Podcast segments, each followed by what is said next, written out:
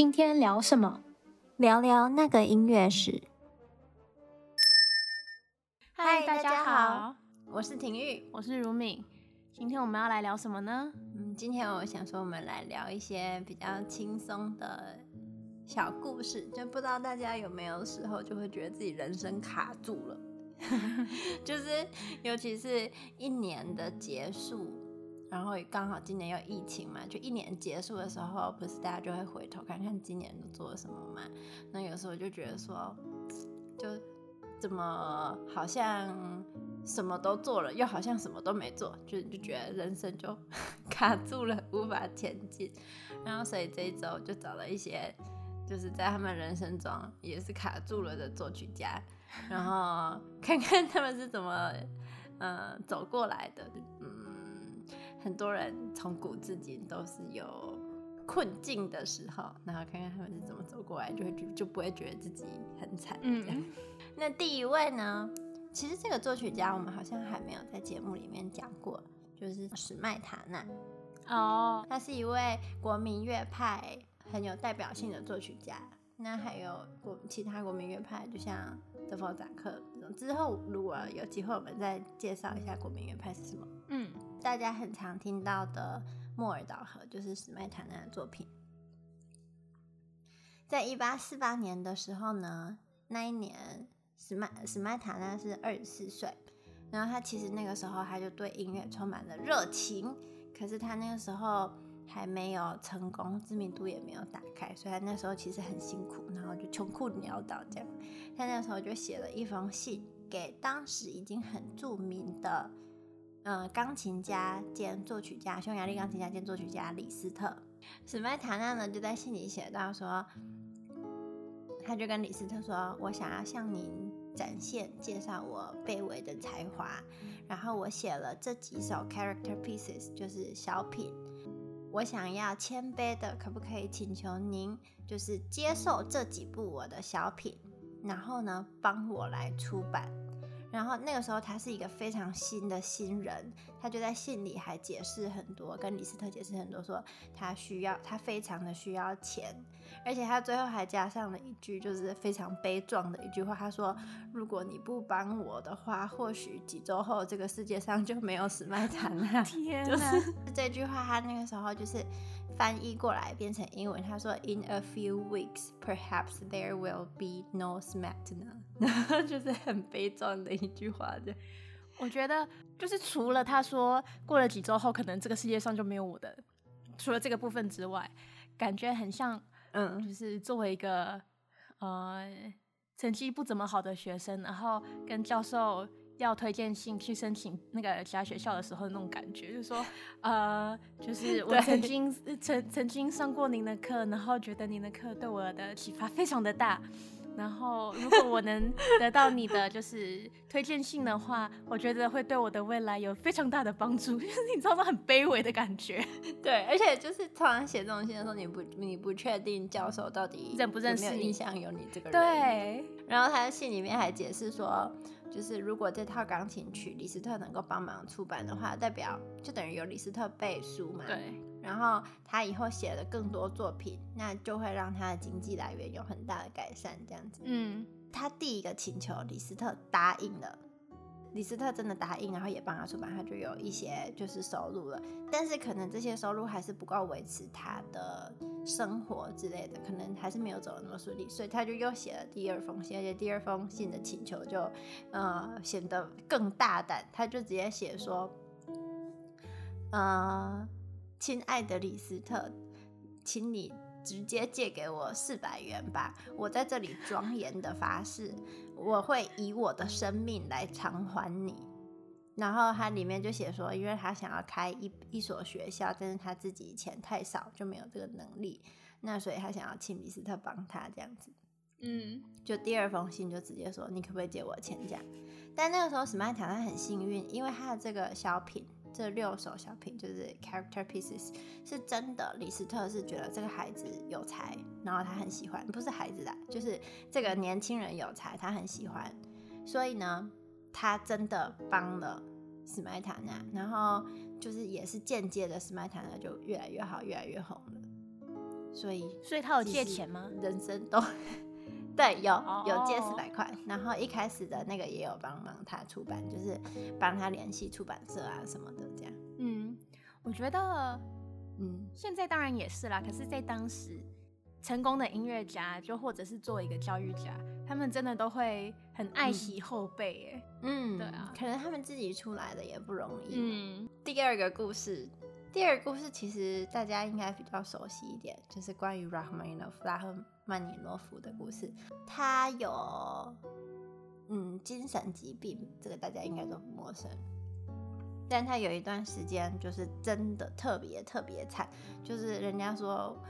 那那句话叫什么？屋漏偏逢连夜雨，大概就是在讲他。嗯，就一八九七年的时候，Rachmaninoff 的第一首交响曲，那一首交响曲的首演，首先第一个非常惨的事情是，首演的时候的那个指挥家喝的。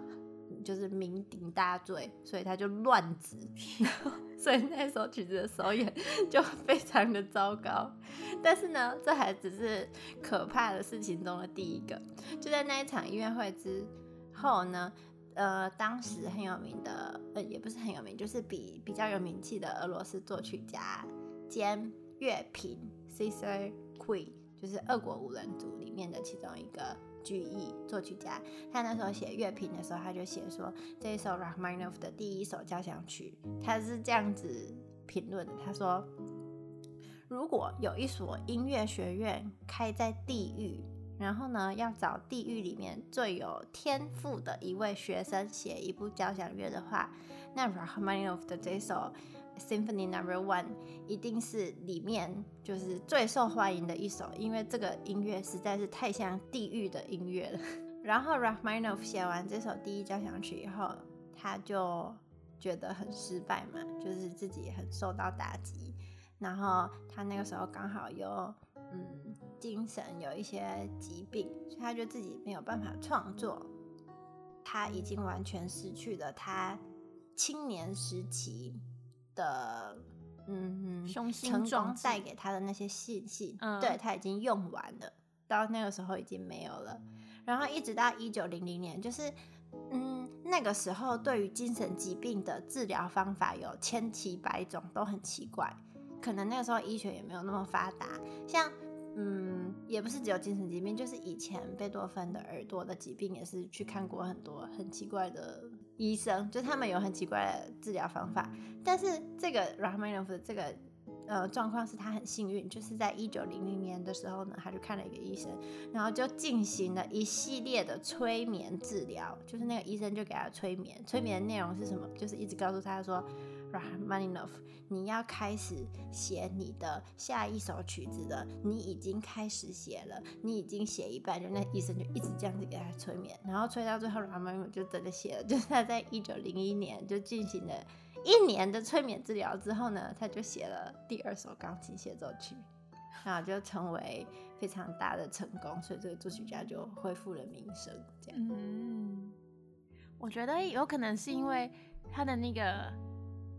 Symphony 是他第一首作品，就是每一个曲子的种类，像那个钢琴曲啊，嗯、或者是 Symphony 啊，嗯、对音乐家来讲都是一种未知的挑战。就像就像哦，我们数学题啦，有什么函数，有微积分什么，就是它是每一种不同的种类，所以你第一次尝试的时候就这样失败，我觉得真的会蛮打击信心。对啊，而且他那个，我觉得也不能完全怪他，就是那个指挥还喝醉，就乱指，大家就没有办法好好的啦。对啊，欸、你刚刚说那个他的那个第一首 Symphony 是哪一年啊？一九一一八一八九七年，一首演是一八九七，首演一八九七年，他也才二十四岁。哦，对啊，很年轻呢。他二十四岁，他就觉得他。他的才华已经耗尽了吗？但是因为他之前是小，就是他是那种前面，对，就是他是前面大家很看好的，然后中间有一段时间，就是可能大家就觉得啊，你不过也就这样，就小事就了大未必这样这样，然后后来他又走出来，然后走出来之后，不是还写了那个。大提琴奏鸣曲。对啊，所以当你觉得你已经不行的时候，其实你还可以。对，我觉得也还好。他真的遇到的是一个，不管那个催眠有没有用啦，这个也是一种心理暗示。对，至少不是一些什么外力手术。其实他的潜意识里面，其实应该还是很想继续写音乐，所以这个催眠才会对他有用。嗯，就一直自己告诉自己说，我已经开始写了，我可以开始写，就是一直一年之后就真的写出来。嗯，对，好，接下来最后一个，最后一个也是大家比较，嗯。没有那么熟悉的作曲家就是 Scriabin，可是其实我们的节目很早很早很早以前有做过一期，就是关于联觉是讲 Scriabin 这个作曲家的。嗯，Scriabin 其实他除了作曲家以外，他还是一位很有名的钢琴家。这个大家应该不陌生，因为他有非常多的钢琴作品，就是通常都是呃弹钢琴的朋友们比较会认识 Scriabin 这个作曲家。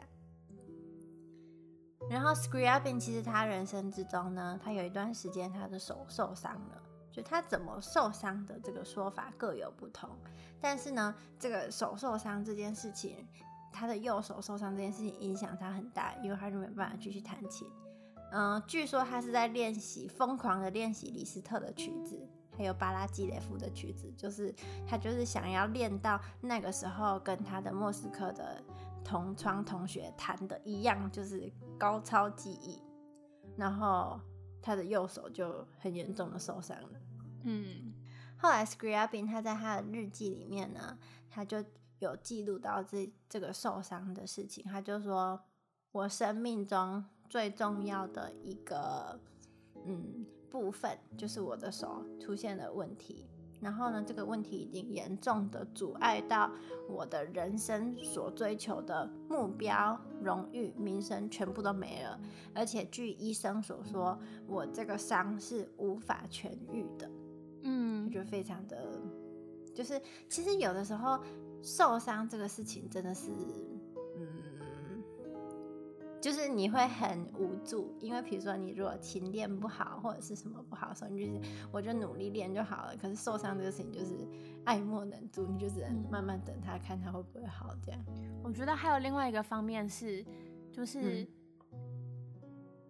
其实我觉得音乐家跟那个运动员基本上是一样的。嗯，呃，如果你受伤的话，是伤到可能呃。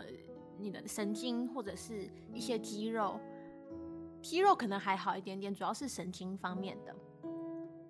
那你的职业生涯基本上就结束了，拜拜了。对，对，就是就就像那个 Curry 篮球员嘛，他现在就是还是算是他职业的巅峰吧。然后要要是他哪一天他突然受伤，膝盖什么十字韧带断裂还是什么的话。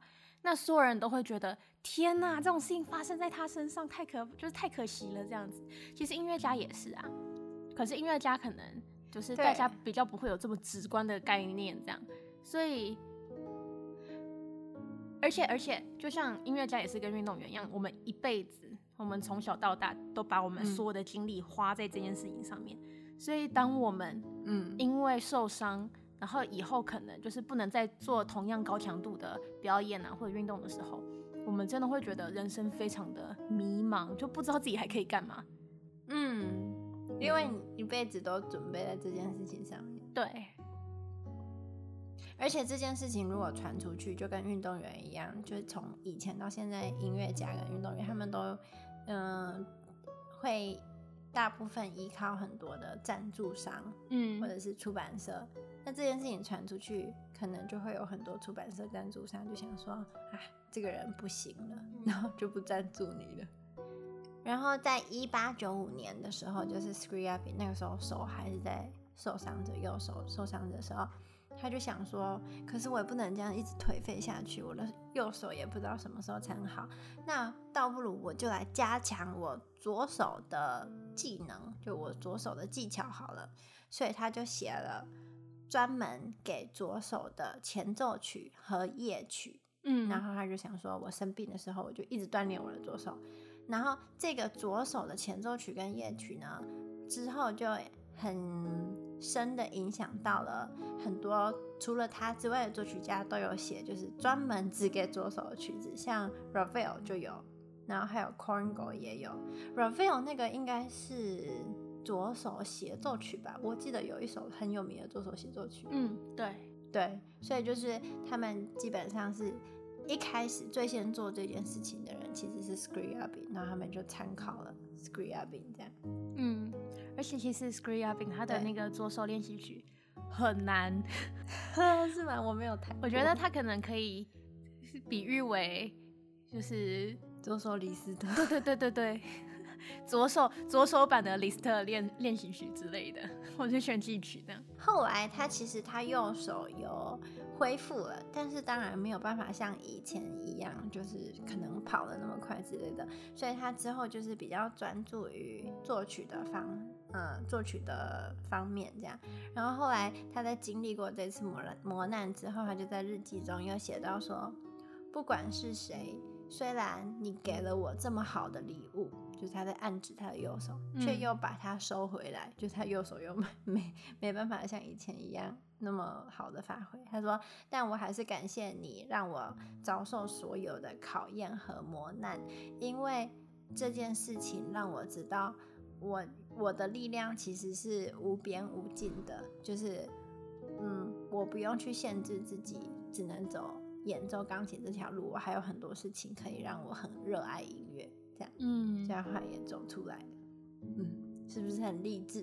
对，我觉得他心态也很好啦，就是他还可以换个换换个方向去看待这件事情，对啊，对，而且他那个时候就是。他的那些左手的练习曲啊、前奏曲啊、夜曲，也是帮他度过那段时光吧。因为我觉得当，当嗯，就是不管人啊什么时候，就你自己觉得你卡住的时候，其实你什么都不做是最痛苦的，因为那样时间就会过得很慢。嗯，你倒不如让自己很忙、很忙、很忙，然后事情就会过去。嗯。这就是我们这周和大家分享的三个作曲家在他人生低潮的时候的故事。所以，就是再怎么厉害的人呢，他的人生也不可能是一帆风顺的。嗯，那我们下周见。好，拜拜。拜拜。